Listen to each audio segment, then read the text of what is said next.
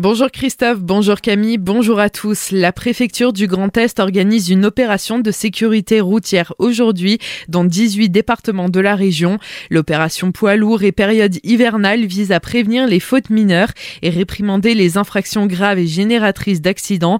Les agents déployés seront plus attentifs au respect de la réglementation et à l'équipement des poids lourds pendant la période hivernale. Une opération largement déclinée dans le Barin, de multiples contrôles sont prévus. La communauté de communes du rite de Markolsheim développe le tourisme vert. Des travaux d'aménagement vont être lancés sur la voie dite Tula entre Mackenheim et Chenot.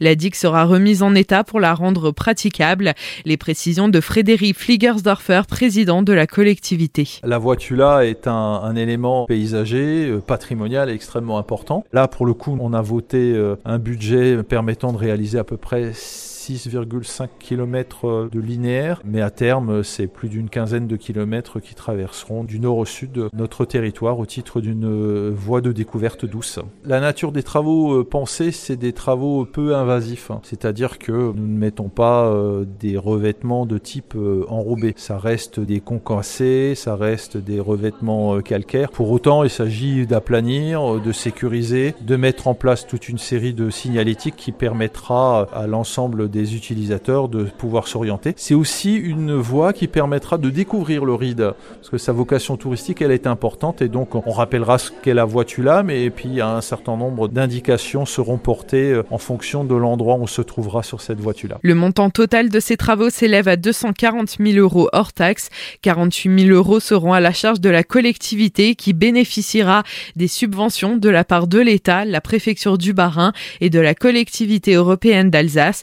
Retrouvez toutes les informations dans notre article sur notre site azur-fm.com, des propos recueillis par Solène Martin.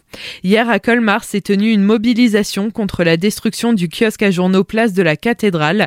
Plusieurs centaines de personnes se sont réunies pour tenter de sauver le dernier kiosque du Haut-Rhin qui doit définitivement fermer ses portes le 31 décembre.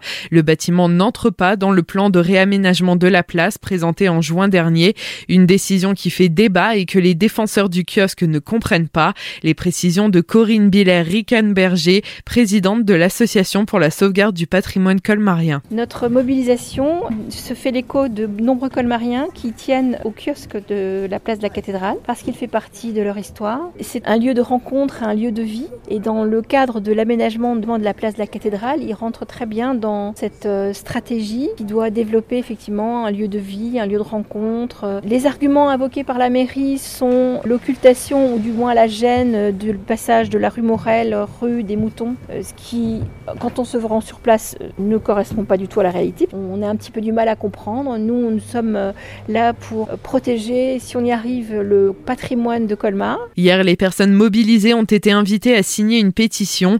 Du côté de la municipalité, un kiosque mobile quai de la Cine a été proposé à la gérante du kiosque de la cathédrale.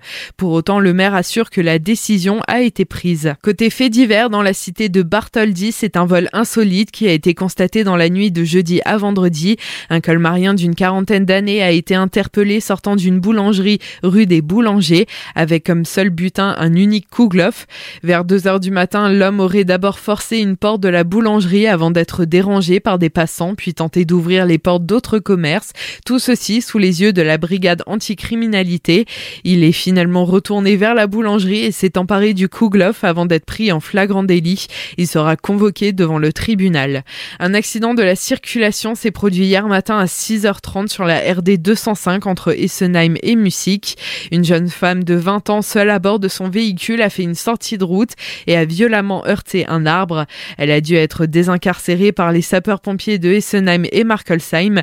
La victime a été transportée au centre hospitalier. Et un mot de sport pour finir ce journal. Le Racing Club de Strasbourg a arraché le nul 1 à 1 hier soir face à Lorient à la Méno. Ils ont entame la trêve internationale à la dernière place du classement de Ligue 1 avec seulement une victoire cette saison à leur actif. C'était face à Angers le 9 octobre dernier.